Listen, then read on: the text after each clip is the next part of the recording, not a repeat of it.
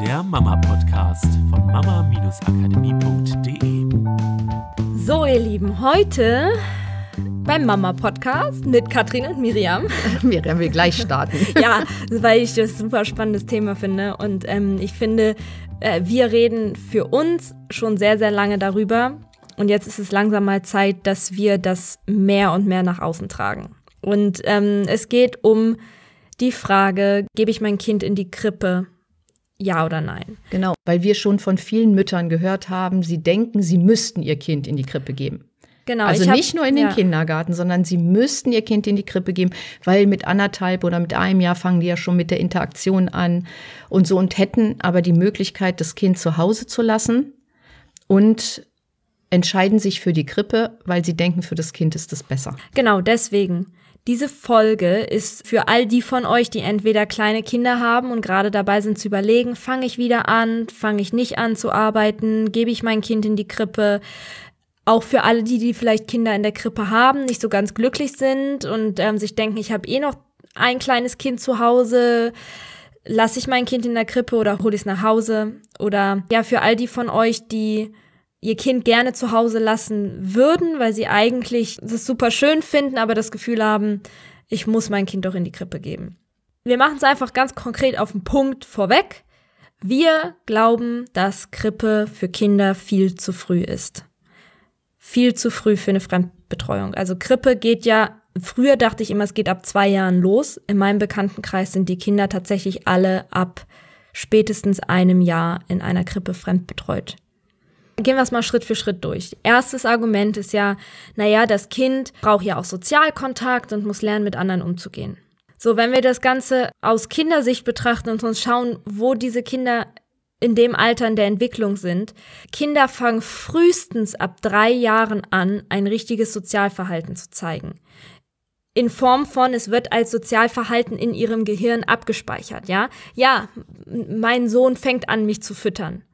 Aber nicht, weil er sozial verstanden hat, dass es ein großzügiges und nettes Verhalten ist, sein Essen mit mir zu teilen. Ich vermute einfach, weil er beobachtet hat, dass ich ihm Essen in den Mund stecke und er sich drüber freut und also macht er das gleiche, was ich tue, er steckt mir Essen in den Mund und weil ich mich drüber freue, macht das natürlich immer wieder und wieder und wieder.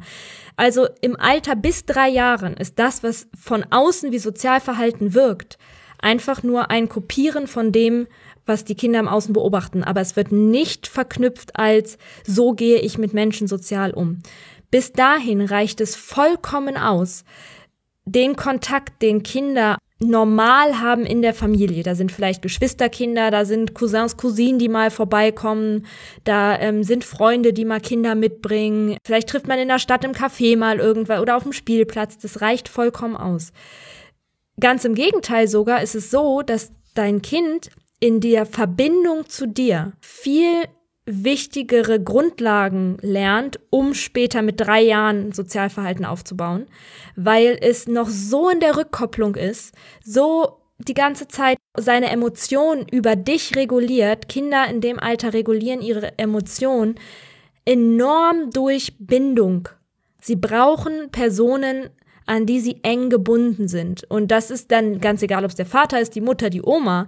Aber in den meisten Fällen ist es im, in der Krippe für die Erzieher nicht möglich, da zu sein, mhm. wie es die Mutter ist oder der Vater, dass diese Art von Regulation in der Krippe gar nicht möglich wird. Und diese Art von Emotionsregulation ist natürlich eine der wichtigsten Grundlagen für Sozialverhalten. Weil wenn ich meine Emotionen nicht regulieren kann, dann kann ich auch nicht mit einem anderen Menschen umgehen, weil dann kriegt er meine Aggression ab, dann kriegt er meine, ja, meine alles ungefiltert, ja. Sozialverhalten entsteht ja dadurch, dass ich filtern kann, dass ich auch Empathie fühlen kann. Und auch Empathie entsteht genau dadurch, dass dein Kind durch dich rückkoppeln kann und in enger Verbindung mit dir ist und dich dabei beobachtet, wie du empathisch auf dein Kind reagierst. Heißt nicht, dass dein Kind nie Empathie lernt. Ja, bitte für alle, nur für alle Mütter, die ihre Kinder in der Krippe haben, jetzt nicht denken, euer Kind lernt das irgendwie nie, aber es ist trotzdem, macht es euch bewusst. Wenn genau. ihr gezwungen seid, euer Kind in die Krippe zu geben, müsst ihr die andere Zeit dafür mit sage ich mal, einplanen, wenn es irgendwie möglich ist. Ja. Ist das wichtig für das genau, Kind? Genau, es ist wichtig, weil da entsteht halt Empathie, ja. Und ab dem dritten Lebensjahr erst ist das Kind in der Lage, das überhaupt auf sich selber und dann eben auch auf andere zu projizieren, zu verstehen, oh, der andere hat sich gerade wehgetan. Genau, und ähm, auch nicht von heute auf morgen, ab drei Jahre. Bupp. Genau, ab drei Jahre jeder in seinem eigenen Tempo und in kleinen Schritten, genau, und in, in verschiedenen Maßstufen. Ja, so, was ist das zweite Argument? Irgendwie Kinder lernen da ja auch eine ganze Menge. Mhm. Ne? Also ist ja auch so ein Argument. So, und Sprachentwicklung, Motorik. Genau, ähm, und dann haben sie ja ganz viele Kinder um sich. Und da ist natürlich Kinderlernen durch Nachahmung. Und wenn sie klein sind, wir sehen das ja auch bei Mick oder ihr habt das bei hm. euren Kindern gesehen, ja jede Menge durch Nachahmung. Egal was man macht, die ahmen alles nach. Hm. Mick ahmt sogar nach, wenn die Hunde aus dem Wassernapf trinken, will er so aus dem Wassernapf trinken. ja, geil. Und das ist natürlich ein wichtiger Prozess. Nur in der Krippe, was haben sie denn hauptsächlich um sich? Also haben sie so viele Erwachsene um sich, die ein Leben leben, was man kopieren kann, also womit sie später in ihrem Leben mhm. was anfangen können. Ist das das, was sie kopieren können, was ihm später im Leben hilft, sich zurechtzufinden als Kleinkind, als Jugendlicher, als Erwachsener? Und ja, wenn man das so beobachtet in der Krippe, da spielen dann halt viele Kinder auf dem Boden und schieben Auto hin und her, wenn sie ein oder anderthalb Jahre sind oder sie haben halt wenig nachzuahmen. Ja, und besonders halt in einer kleinen Altersspanne. Ja, also ich würde jetzt auch nicht sagen, Kinder brauchen nur Erwachsene, um nachzuahmen. Es ist super, verschiedene Kinder in verschiedenen Altersklassen zu haben, weil das sind natürlich auch kleine Schritte. Also das Kind sieht, ah, der kann schon ein bisschen laufen, dann sieht es ein Kind, das ein bisschen älter ist, das kann schon mehr laufen und dann sieht sie Erwachsenen, wo das einfach super funktioniert, das da kann es sich natürlich auch rauswählen. Ja, nur in, das ist ja in der Krippe nicht der Fall. Da ist ja, sind ja alle in, einem, in einer relativ kleinen Altersspanne und es sind eben nicht die Sechsjährigen und nicht die Zwölfjährigen auch noch mit da, die mit ihm umgehen. Genau, also es wäre das Argument auch nicht unbedingt gegeben. Hm. Dein Kind lernt zu Hause viel, viel mehr, wie Leben funktioniert, und besonders auch, wie Leben in einer Gemeinschaft funktioniert, als es das in der Krippe lernt. Jetzt sind wir hier im Kursinhalt, aber mhm. ich möchte euch das jetzt unbedingt mitgeben. Der Nachahmungsprozess ist genau dafür da, zu verstehen, wie man später, was weiß ich, Essen kocht, um zu verstehen, wie man später oder wie man dann auf Toilette geht, um zu verstehen, wie man läuft, um zu verstehen, wie man arbeitet, wie man, was weiß ich, ein, ein Motorrad lebt, repariert, ein Alltag, wie man ein Leben ein lebt. Alltag lebt genau. und nicht Duplosteine stapelt. Genau, dafür ist der Nachahmungsprozess ja. da. Und hm. das ist halt das Wichtige, was wir euch auch wieder da mitgeben wollen. Hm. Was möchtest du, was dein Kind nachahmt? Was möchtest du, was dein Kind so schnell wie möglich lernt?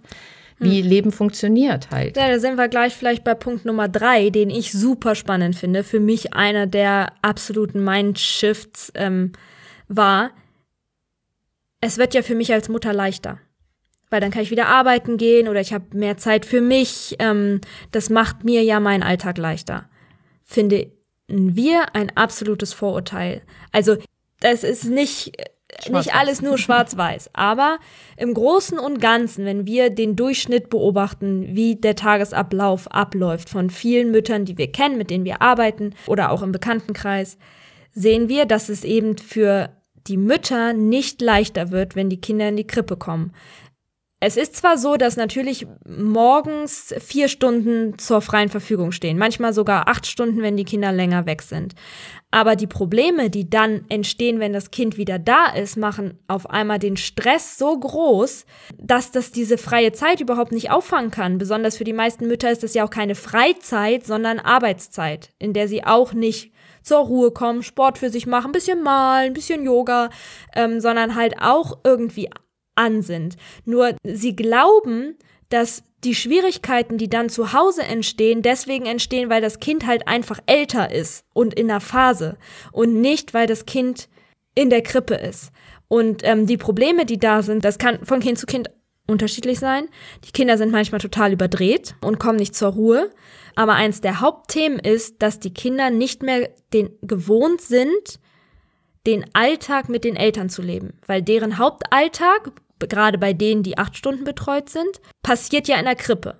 Da funktioniert es auch. Da kooperieren sie, da haben sie ihre ganze Kooperationsbereitschaft unter Umständen auch schon abgegeben. Da kennen sie die Strukturen, da wissen sie, um zwölf ist Mittagsschlaf, dann gibt's Essen, dann kann ich spielen, so und so muss ich mich verhalten. Aber zu Hause das ist ja nicht selbstverständlich da, weil das Selbstverständliche ist in der Krippe. Das heißt, sie kennen den Alltag gar nicht. In vielen Fällen ist es sogar so, da kommen die Kinder von der Krippe. Das sind dann eher die Älteren, die sind dann vielleicht schon zwei oder drei. Und dann geht's noch zum Sport oder zur Musik oder dann geht man noch raus auf den Spielplatz und da ist ja dann auch nicht Alltag zu Hause. So, wenn dann am Wochenende mal Alltag zu Hause ist, ist doch klar, dass es nicht funktioniert, weil die Kinder kennen's ja gar nicht.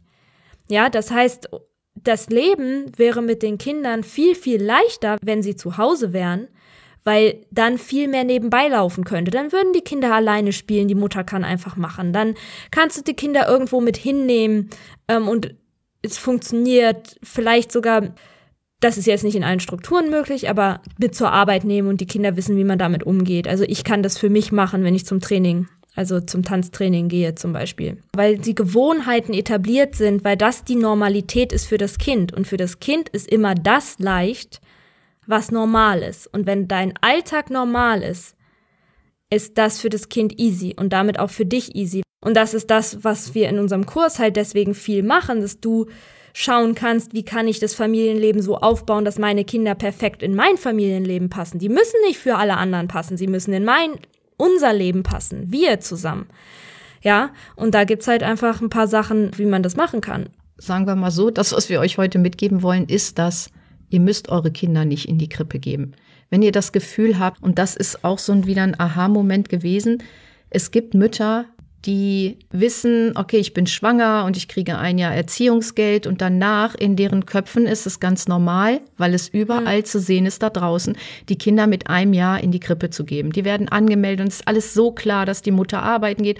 Nur dann ist man Mutter geworden und auf einmal hat man diese Beziehung zu dem Kind, eine Verbundenheit und man merkt, das Selbst für die so Mutter klein. funktioniert es hm. nicht so. Aber sie fühlen sich gezwungen, weil alles darauf ausgelegt ist, dass sie wieder arbeiten gehen. Weil alles darauf ausgelegt ist, dass sie das Kind in die Krippe geben, weil sie schon angemeldet hm. sind. Weil andere das auch tun, fühlen sie sich gezwungen, aber das Herz sagt eigentlich. Oder weil ich kann das noch nicht. Weil es finanziell auch keine andere Lösung gibt, weil durch das Erziehungsgeld, worauf man sich ja auch verlassen hat, weil man ja weiß, dass Geld aus dem eigenen Job kommt ja dann mhm. auch wieder. Gab es einfach finanziell gar keine andere Lösung, als ich gehe wieder arbeiten und das Kind kommt in die Krippe. Ne? Genau, und da wirklich geht mal so ein bisschen in euch. Fühlt sich das gut an? Gibt es einen anderen Weg, auch wenn ihr gezwungen seid, arbeiten zu gehen?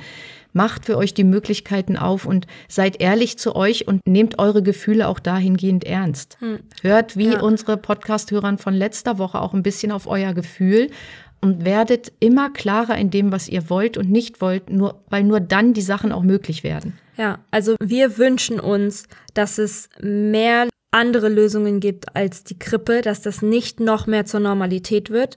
Und wir würden uns ganz klar positionieren und sagen, Krippe für so kleine Kinder nicht.